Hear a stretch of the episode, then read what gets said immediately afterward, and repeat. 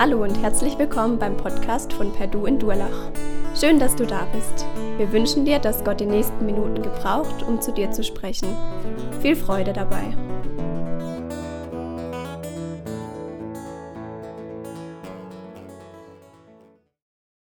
Gestern Abend war ich voller Schadenfreude meiner Frau gegenüber, denn meine Frau sagt so, seitdem wir eigentlich in Deutschland sind, regnet es jeden Sonntag.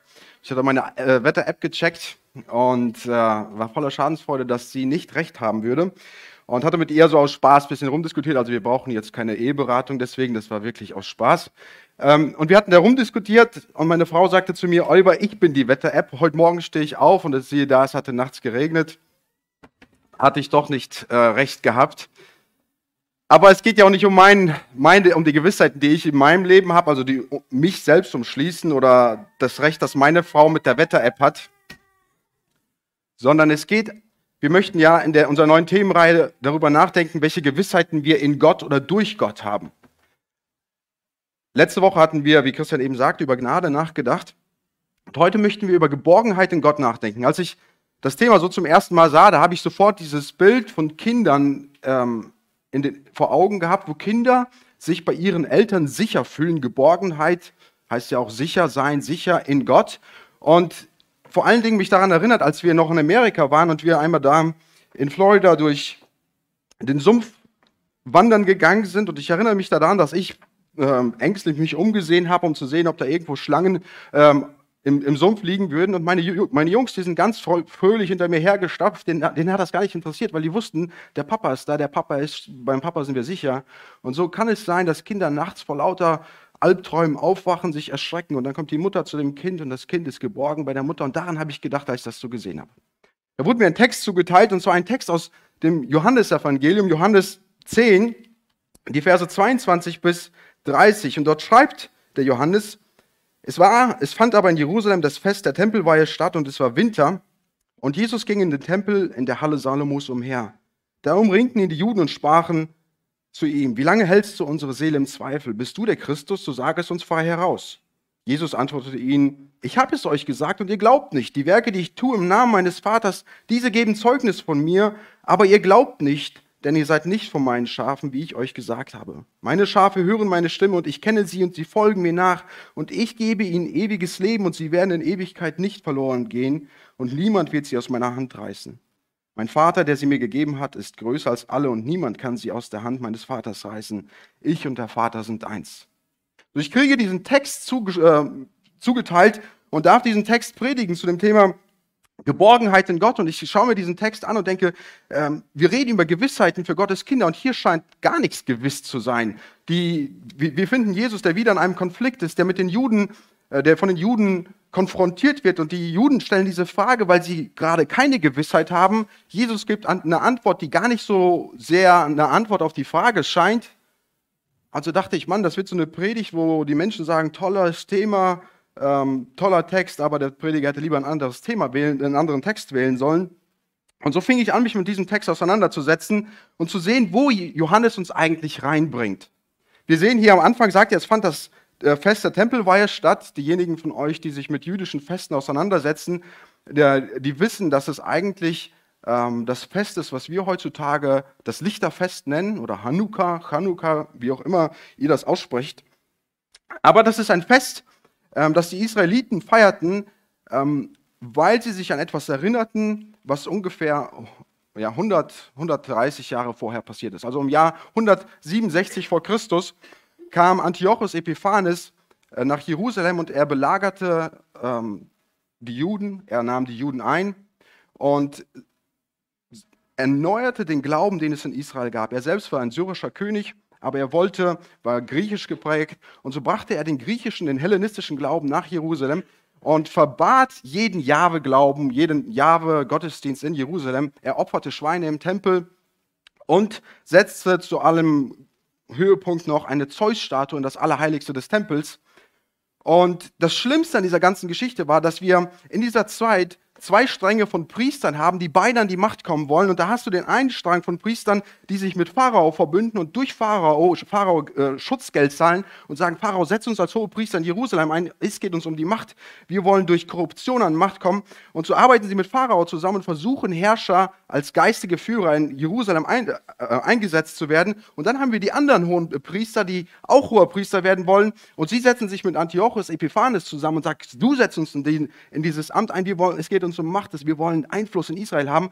Und so kommt Epiph äh, Antiochus Epiphanes und er rennt die, äh, die Ägypter über und setzt seinen, seinen hohen Priester in Israel ein. Und der hohe Priester, anstatt sein Volk, was seine Aufgabe war, als Hirte zu Jahwe zu führen, zu Gott zu führen, kümmert sich der hohe Priester in Israel nicht um seine Aufgabe, sondern um seine Macht und den Erhalt seiner Macht. Und feiert mit Antiochus Epiphanes, der sich den erscheinenden Gott nennt, feiert mit ihm die griechischen Gottheiten, anstatt seinen Gott anzubeten. Und dann im Jahr 164 vor Christus kommt Judas Makkabäus, ein frommer Priester, mit einer kleinen Schar von Menschen. Er tut sich zusammen und dann kommen noch ein paar andere fromme Juden dazu, die übrigens die Vorfahren der Pharisäer waren. Sie schließen sich zusammen und gehen gegen dieses große Heer des Antiochus und kämpfen gegen dieses Heer.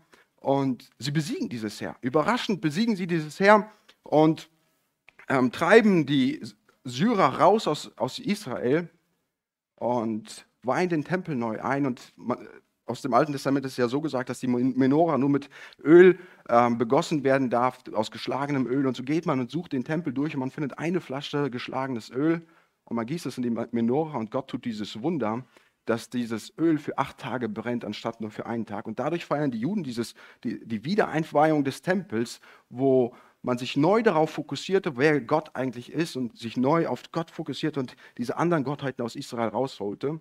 Und das ist diese Zeit, in der Johannes uns diese Begebenheit beschreibt, was uns darauf hindeutet, dass wir jetzt gerade hier zwischen Vers 21 und Vers 22 eine Lücke von etwa zwei Monaten haben.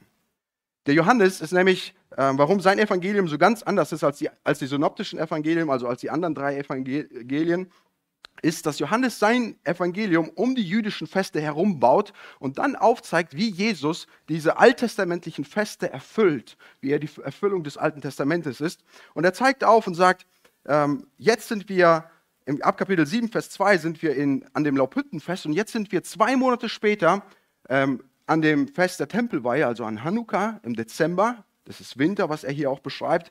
Und einige äh, Ausleger, die sagen, ah, mit, dem, mit diesem kleinen Zusatz, es ist Winter, beschreibt ähm, Johannes jetzt den geistigen Zustand von dem, was gerade in Israel los war. Ich, ich persönlich glaube, wenn wir so die Bibel auslegen, können wir die Bibel alles sagen lassen.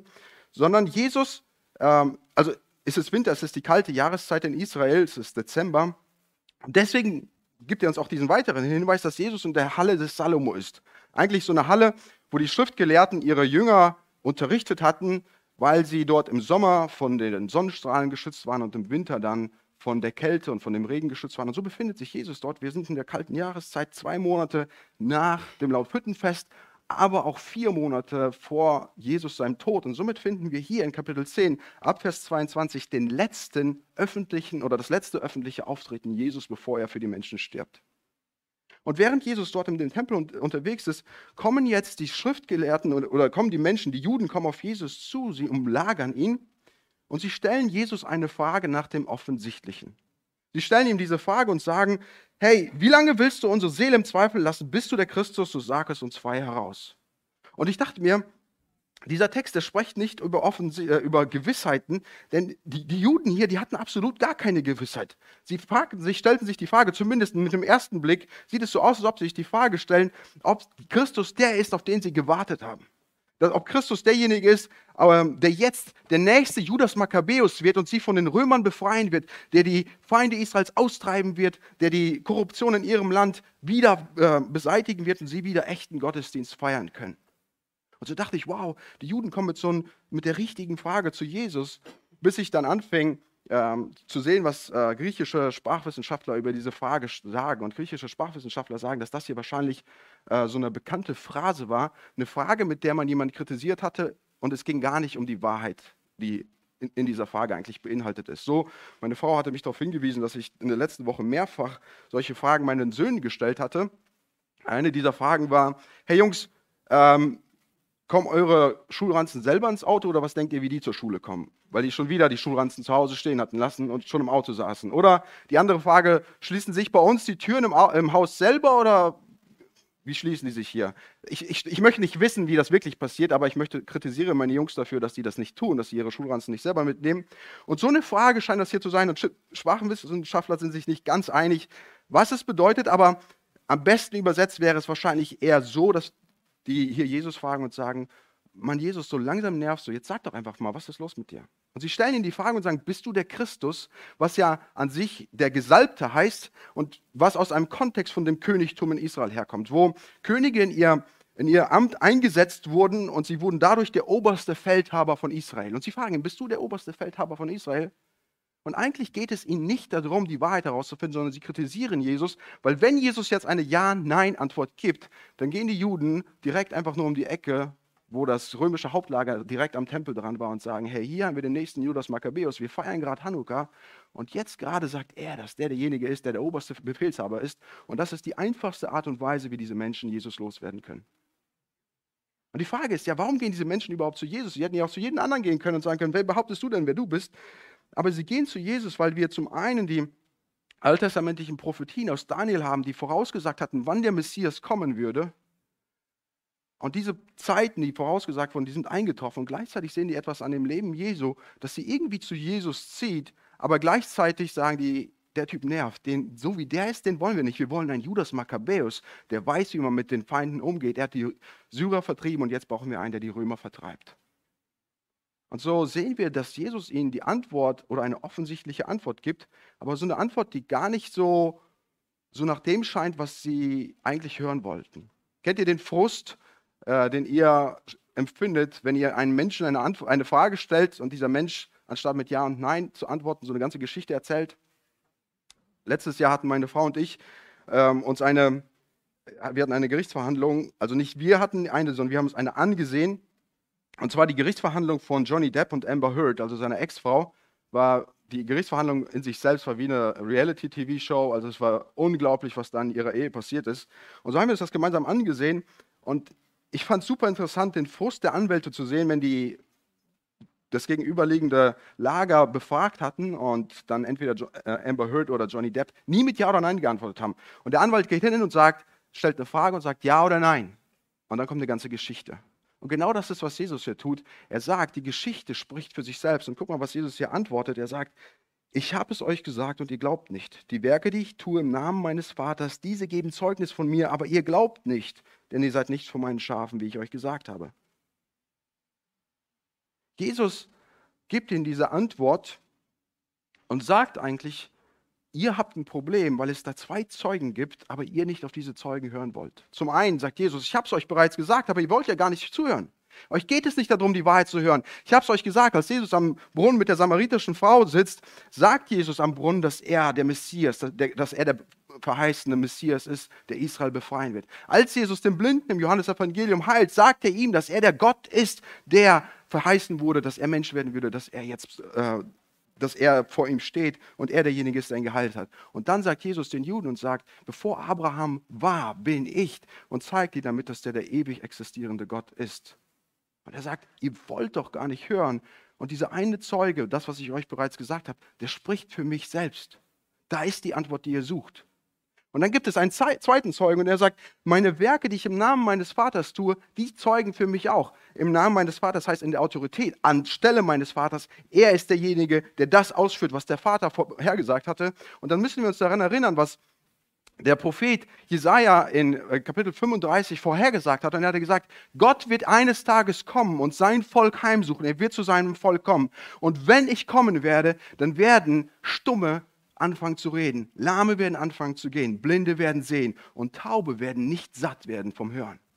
Und wisst ihr, wo, könnt ihr euch daran erinnern, was ähm, Johannes der Täufer, als er im Gefängnis war, als er Jesus gefragt hat, ob Jesus der Messias ist, weil er sich unsicher wurde, weil er kurz vor, seinem vor einer, seiner eigenen Hinrichtung stand. Und ähm, die Antwort Jesus, genau diese Antwort, dass Jesus gesagt hat, Johannes soll einfach auf die Werke sehen. Blinde sehen, Lahme gehen und Stumme fangen an zu reden, Taube hören. Und diese Juden, die sehen die Werke Jesu, aber gleichzeitig sehen sie auf Jesus und sagen, so einen wie den, so einen haben wir gar nicht erwartet. Wir haben, einen, wir haben auf einen anderen gewartet. Und deswegen gibt Jesus hier den Grund und sagt, es gibt einen Grund für euch, dass ihr mir nicht zuhören wollt. Er sagt hier in Vers 26, ihr glaubt nicht, denn ihr seid nicht von meinen Schafen, wie ich euch gesagt habe. Also er sagt hier nicht, ähm, ihr, ihr seid nicht von meinen Schafen, weil ihr nicht glaubt, sondern er sagt, ihr glaubt nicht, denn ihr seid nicht von meinen Schafen. Das ist so ein Vers, der seit über 2000 Jahren Kirchengeschichte so richtig für Sprengstoff sorgt. Und als ich den Text gelesen habe, dachte ich, Mann, das haben die extra gemacht, haben die es mir zugeteilt, dass ich nachher mit, mich mit euch streiten kann.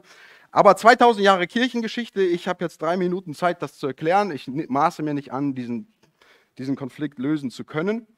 Ähm, und deswegen dachte ich, ich mache das einfach so wie die guten Kommentare, die ich letzte Woche lesen konnte. Und zwar, ich überspringe den Text einfach, schicke euch in die Hauskreise und lasst euch dann darüber streiten. Ähm, Spaß, das mache ich nicht. Aber es war frustrierend.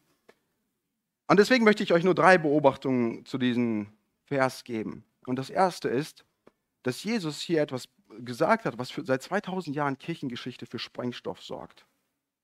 Aber was Jesus hier sagt, er hat schon zu seiner Zeit für Sprengstoff gesorgt.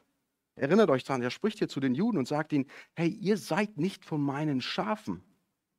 Da ist kein Glaube von euch. Ihr glaubt, dass ihr zu der Herde Gottes gehört, aber ihr gehört nicht zu der Herde Gottes. Sonst würdet ihr auf das, was ich euch bereits gesagt habe, glauben. Sonst würdet ihr den, die Werke, die ich tue, sonst würdet ihr verstehen, dass das die Werke sind, die Gott vorausgesagt hat, dass Gott selbst diese Werke tun würde. Aber ihr gehört nicht zu dieser Herde und deswegen glaubt ihr nicht. Und so spricht Jesus den Juden ihre Identität ab und sagt, ihr gehört gar nicht zu dem Gott, zu dem ihr sagt, dass ihr ihm folgt. Zweitens, das, was hier steht, verdeutlicht einfach nochmal das, was Lukas letzte Woche gesagt hat, und zwar, dass unsere Rettung nicht aufgrund unserer Persönlichkeit, unserer, unseres Intellekts, unserer, unserer Werke beruht, sondern einfach darauf, dass wir einen Gott haben, der uns ansieht und sagt, und dir bin ich gnädig und deswegen schenke ich dir ewige Rettung. Und dann drittens, dieser Text sagt uns nicht, dass es eine Ausrede für deinen Nichtglauben gibt. Das Neue Testament sagt uns, dass es keine Ausrede am ewigen Gericht geben wird und dass keiner einen Entschuldigen dafür hat, wenn er nicht zu Gott gekommen ist. Und Jesus sagt uns, oder Petrus sagt uns im zweiten Petrusbrief, Kapitel 3, dass Gott möchte, dass alle zur Umkehr kommen und zur Erkenntnis der Wahrheit gelangen. In 1 Timotheus 3 sagt uns Jesus, dass er wünscht, dass jeder gerettet wird. Und so gibt es keine, keine Ausrede für dich, dass du sagst, ach, weißt du was, ich gehöre ja nicht zur Herr Gottes, ich kann ja gar nichts dafür, dass ich nicht glauben kann, sondern Jesus sagt, jeder von euch hat eine Verantwortung, auf das zu reagieren, was ich euch anbiete. Und er sagt, das, was ich anbiete, ist etwas Gewaltiges.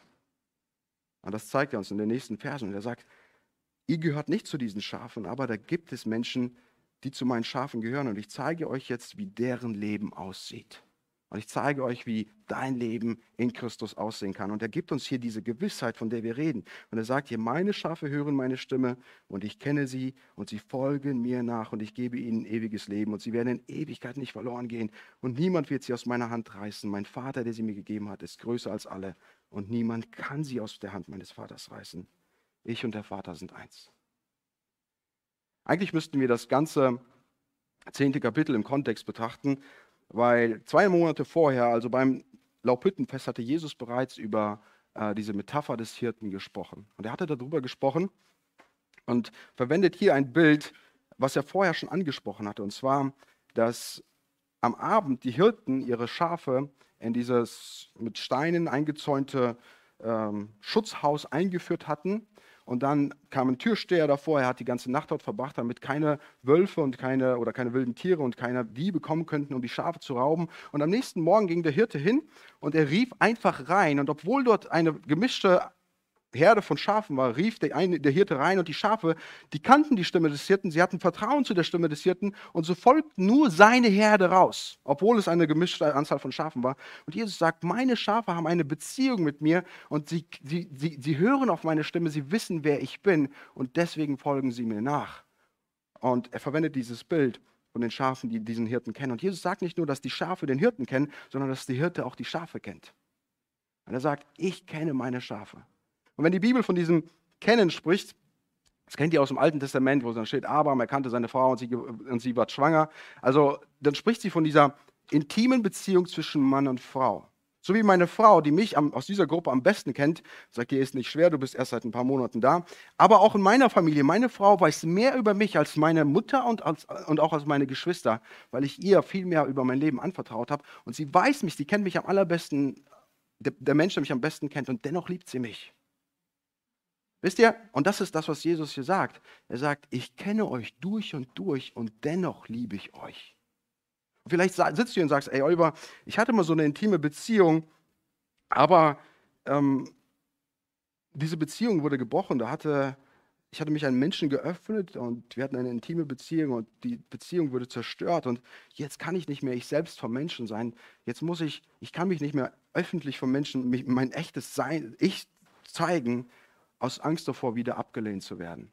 Aus Angst davor, dass Menschen sehen, der, der ich wirklich bin. Und so zeigen wir uns vor anderen Menschen, anstatt als die Menschen, die wir wirklich sind, sondern wir zeigen uns als ein Sinnbild von Perfektion. Und so sagen wir, ach, unsere Ehe, die ist perfekt.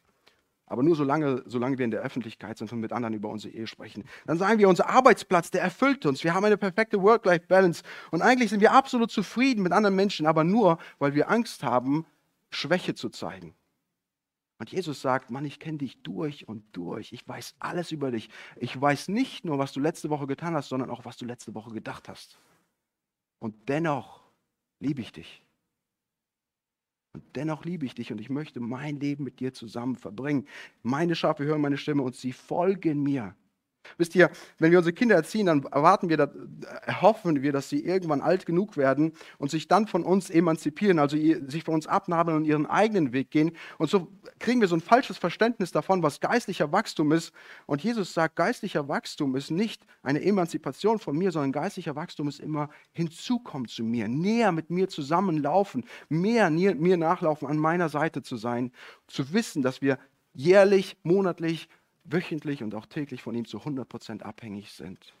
Weil er der Hirte ist, der uns zu 100% kennt und dennoch nichts in unserem Leben da ist, was ihn auf irgendeine Art und Weise schocken könnte. Und er uns, und er uns dennoch liebt, obwohl er alles über uns weiß. Und ich weiß nicht, wo du gerade mit deinem Leben in Jesus äh, stehst, aber ich darf dir zurufen, dass du bei Jesus der Mensch sein kannst, der du bist und Jesus wird dich dennoch annehmen. Und wenn du noch nie Teil seiner Herde geworden bist, dann lade ich dich heute ein, Jesus als deinen Hirten anzunehmen, dass du das leben kannst, echte Liebe leben kannst, die Jesus dir anbietet. Wisst ihr, ich sagte euch bereits, dass das Johannesevangelium um die Feste Israels aufgebaut ist und der, ähm, der, der, der von euch jetzt mitdenkt, der weiß, dass das Laubhüttenfest, äh, sorry, dass das ähm, Lichterfest, also das Hanukkah-Fest, eigentlich ja gar kein alttestamentliches Fest ist, sondern dass es in der zwischentestamentalischen Zeit passiert ist, also zwischen dem, was im letzten Buch des Alten Testaments und dem ersten Buch des Neuen Testaments passiert ist, da ist das passiert 167 vor Christus, als Antiochus Jerusalem einnahm. Und die Frage ist ja, wieso geht Johannes auf dieses Fest ein, wenn er zeigt, wie Christus das Alte Testament erfüllt? Und so gibt es eine ganz, ganz äh, schlaue Frau, Eileen Gilding, die sich genau damit befasst hat und ein Buch darüber geschrieben hat, wo sie den jüdischen liturgischen Kalender beschreibt. Und in diesem Kalender sagt sie, es gibt, der jüdische Kalender äh, arbeitet in einem Dreijahreszyklus. Ähm, das heißt, alle drei Jahre kommt derselbe Text wieder vor. Ähm, und also jeden, alle drei Jahre kommt derselbe Bibeltext vor. Und sie untersucht und sagt, stellt sich die Frage, warum hat Johannes das Hanukkah-Fest, also das das Fest der Tempel war ja mit hier drinnen.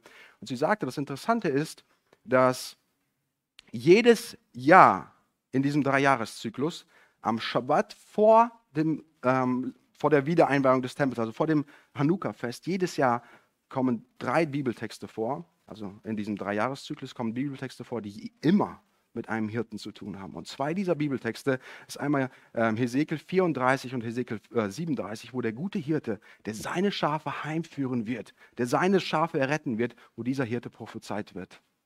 Und Jesus spricht jetzt und sagt ihm, ihr wartet auf einen, auf einen Erretter wie Judas Makkabäus, aber ich komme als der gute Hirte, der, seine Schafen, der seinen Schafen eine Gewissheit gibt, weil ich sie durch und durch kenne und sie trotzdem liebe und ich ihnen eine Gewissheit gebe, dass ich meine Arbeit durchführe. Und guck mal, wie Jesus das hier aufzeigt und sagt, und ich gebe ihnen ewiges Leben und sie werden in Ewigkeit nicht verloren gehen.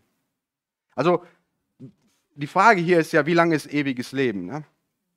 Was Jesus hier eigentlich macht, ist eine Verdopplung, eine Verstärkung. Er sagt, ich gebe ihnen ewiges Leben. Also sie werden auf ewig leben und sie werden, der zweite Teil des, des Satzes, und sie werden in Ewigkeit nicht mehr verloren gehen. Und dann verstärkt er das noch einmal und sagt, und niemand wird sie in der Zukunft, niemand, das wird niemals passieren, dass sie jemand aus meiner Hand reißen wird. Und dann kommt Jesus und sagt, aber mein Vater ist größer als alle und niemand kann sie aus seiner Hand reißen. So wie, ich erinnere mich an meine Kinder, wo ein Junge mal gesagt hat, äh, mein Papa hat ein Schwert, das bis zum Himmel reicht. Und so sagt Jesus, hey Mann, ich bin schon ich habe alle Macht es mir gegeben, aber mein Vater ist größer als alles. Da gibt es nichts, was ihn übertrifft und keiner kann das machen. Jesus gibt uns Gewissheit, weil er der gute Hirte ist, der bereits im Alten Testament prophezeit wurde. Und er gibt uns Gewissheit, dass wir in ihm Errettung finden können. Und dann siegelt Jesus das alles nochmal ab und sagt, ich und der Vater sind eins. Und deswegen kann keiner dieses Band von uns durchtrennen. Wenn du zu meiner Herde gehörst, gebe ich dir Gewissheit, dass du Geborgenheit und Sicherheit in mir haben darfst, weil ich dein Leben in deiner Hand halte. Ich hatte kurz einen Rabbit Trail. Ich hatte vor, vor, an Ostern mit einigen von euch gesprochen über die Frage, und ich glaube, diese Frage kam auf, weil jemand mit Zeugen Jehovas gesprochen hatte und die Zeugen Jehovas den Vorwurf gemacht hatten, dass Jesus ja nirgendwo von sich selbst sagt, dass er Gott ist. Und ich sagte, naja, die Juden hatten eine andere Meinung. Wenn ihr hier mal Vers 31 liest, das, da heißt es, da hoben die Juden wiederum Stein, um ihn zu, zu kreuzigen. Und sie sagen dann, weil du von dir selbst sagst, dass du Gott bist. Die Juden verstanden diesen Text ganz klar, dass Jesus hier sagt, ich bin Gott. Und wir stellen uns dann die Frage, ja, wo hat Jesus das denn jetzt wirklich gesagt? Und das Interessante an dieser Stelle ist, dass wir Jesus und den Vater haben in einem Fall und dann kommt das wir sind eins im, Num, äh, im, Neutrum, was ein, was aussagt, dass Jesus und Gott nicht dieselbe Person sind, dass sie aber auf der gleichen Seite stehen, dass sie von der gleichen Art sind, dass sie das gleiche Ziel verfolgen und das gleiche Herz haben. Und so sagt Jesus uns, Mann, wir beide haben das gleiche Herz. Und deswegen gibt es da niemanden, der dich aus unserer Hand rausreißen kann. Und es gibt gar nichts, was dich von dir, von dem Vater trennen kann. Und dann zu wissen, dass es da diesen liebenden Gott gibt, der diesen liebenden Gott gibt, der alles über dich weiß und dich dennoch in seiner Hand hält. Und dann kommen Menschen und sagen, ja, Moment mal, wir müssen jetzt hier mit Fallbeispielen aufkommen. Was ist denn mit der Person, die ich da und da kenne? Gehört die denn noch zu den Schafen Jesu? Oder was wäre, wenn ich so und so handeln würde, würde ich dann immer noch zu den Schafen Jesu gehören? Und dieser Text ist nicht geschrieben, ähm, damit wir uns unsere Textbücher darüber füllen, ob wir jetzt das Heil verlieren können, ob wir das Heil nicht verlieren können, sondern dieser Text ist für die Mutter geschrieben, die gerade in ihrer Situation ist, gerade Mutter geworden ist und auf einmal mit ihrem Leben nicht mehr klarkommt und fragt, ich, ich finde doch kaum noch Zeit, mein Leben mit Jesus zu investieren und dann sagt Gott, verlass dich doch nicht auf dich. Ich bin doch derjenige, der dich hält. Dieser Text ist geschrieben, dass der Christ, der immer wieder über seinen Glauben zweifelt und sich dann selbst die Frage stellt, ist mein Glaube groß genug? Ist mein Glaube stark genug? Dann sagt Jesus, verlass dich doch nicht auf die Stärke deines Glaubens. Ich bin derjenige, der dich hält. Es ist für den Christen geschrieben, wie mich, der immer wieder auf sein Leben blickt und merkt, Mann, ich falle hier, ich falle da. Kann, bin ich denn überhaupt liebenswert? Und Jesus sagt, Häufer, verlass dich doch nicht darauf, wie du lebst. Ich bin derjenige, der dich hält. Und wenn jemand sagt und kommt, naja, dann kann ich ja einmal gerettet, immer gerettet, dann kann ich ja leben, wie ich bin, dann hat diese Person noch nie verstanden, was es heißt, einen Gott, der alles über dich weiß, dich dennoch liebt und dich dennoch in seiner Hand hält, zu folgen. Weil Jesus uns hier zuruft und sagt, ey, deine Rettung beruht nicht auf deiner Glaubensstärke oder auf deinem geistlichen Durchhaltevermögen, sondern auf dem allmächtigen Willen des Vaters, der dich hält. Und deswegen verlass dich nicht auf deine Emotionen, die dir an einem Tag sagen, dass du zu Gott gehörst und am anderen, dass du nicht zu Gott gehörst, weil deine Emotionen dich immer wieder anlügen würden. Deswegen sagt er, verlass dich nicht auf die Stärke deines Glaubens, sondern darauf, dass der, der hinter deinem Glauben steht und der dich hält, verlass dich nicht darauf, wie du dich gerade empfindest, sondern verlass dich darauf, dass der Hirte zu 100 Prozent seinen Job tut und nicht du, wie du als Schäfchen lebst oder wie gut du ein Schäfchen sein kannst. Wisst ihr, wenn Jesus sagt, dass er Gott ist, dass er und der Vater Gott sind, dann müssen wir doch sagen, wenn er als Hirte arbeitet, dann ist der, seine Arbeit als Hirte zu 100% gut und richtig, oder? Und dann können wir uns auf ihn verlassen, dass er uns Sicherheit und Geborgenheit für unsere Rettung gibt und nicht auf uns. Da müssen wir nicht sagen, wie gut bin ich ein Schäfchen, sondern wie gut ist er als Hirte. Gewissheiten für Gottes Kinder, das sind so grundlegende Sachen unseres Glaubens, die uns irgendwann mal bewusst waren, aber oft leider keinen Einfluss mehr ähm, auf unser Leben, auf unseren Alltag haben. Ich lese zurzeit ein Buch, das heißt äh, Die unbändige Liebe Gottes. Und der Autor, der schreibt da drinnen über die Liebe, die die meisten Christen doch irgendwie verstehen und wissen, ähm, wie groß und unglaublich diese Liebe ist von einem Gott, der alles über uns weiß und uns dennoch liebt. Aber er sagt, das Problem ist, dass das oft nur zu kognitivem Wissen wird und nicht mehr unser Herz berührt. Und so gehen wir hin und meinen, dass wir durch das, wie wir sind, wer wir sind, irgendwie Gott beeindrucken müssen, dass er uns weiter liebt. Und so verfallen wir in moralisches, religiöses Gehabe, anstatt uns an dem zu erfreuen, an dem wir leben, weil wir nicht den Hirten folgen, damit wir etwas vor, vor ihm werden, sondern wir folgen ihm, weil er uns etwas gegeben hat. Unsere Rettung beruht nicht auf meiner meinem geistlichen Durchhaltevermögen und auf meiner Glaubensstärke, sondern auf seinem allmächtigen Willen. Und deswegen möchte ich euch zurufen, lasst dich durch nichts von dieser Gewissheit trennen. Lasst dir von niemandem diese Gewissheit aus deinem Leben wegnehmen. Die Juden, die warteten auf diesen, auf diesen Judas Makkabäus, der noch neu kommen würde, um die Römer aus Jerusalem zu vertreiben. Und sie hatten etwas viel Größeres gekriegt, einen Hirten, der sie für alle Zeiten tragen und halten wird, weil er seine Arbeit zu 100 Prozent erfüllt.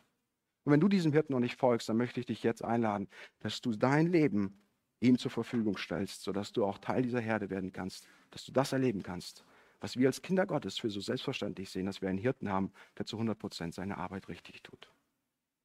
Ich würde gerne beten. Jesus, ich danke dir dafür, dass du kamst, um das zu erfüllen, was im Alten, äh, Alten Testament prophezeit wurde. Du hast gesagt, du wirst kommen, um deine Herde heimzuholen und niemand wird sie dir, deine Herde aus deiner Hand reißen. Und wir als deine Kinder dürfen gewiss sein, dass du uns in dir hältst. Jesus, und wir wollen dir nachfolgen und wir wollen uns diese Gewissheit neu vor Augen halten, damit wir aus der Motivation heraus leben, weil du uns verändert hast, möchten wir dir nachfolgen. Weil du uns liebst, möchten wir in die Beziehung mit dir investieren. Und so bitte ich dich, Jesus, für uns als Gemeinde, dass diese Liebe, die du uns gezeigt hast, diese Liebe als Hirte, die du uns zeigst, dass die uns als Gemeinde antreibt. Antreibt, um mit dir zu leben, antreibt, um mit unseren Geschwistern zu leben, antreibt, um deine Liebe anderen Menschen rauszubringen.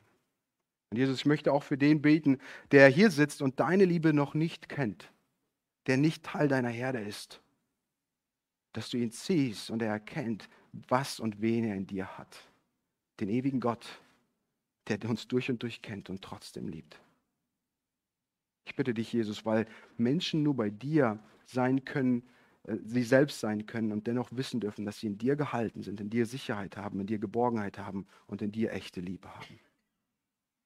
Dankeschön, dass du unser Hirte bist und dass du uns an dein Ziel bringst. Amen.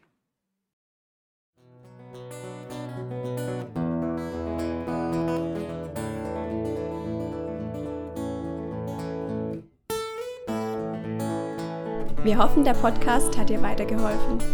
Falls du noch Fragen hast, besuche gerne unsere Homepage unter www.per-du.church. Hier findest du alle wichtigen Infos zur Gemeinde und zum Glauben. Tschüss und bis zum nächsten Mal.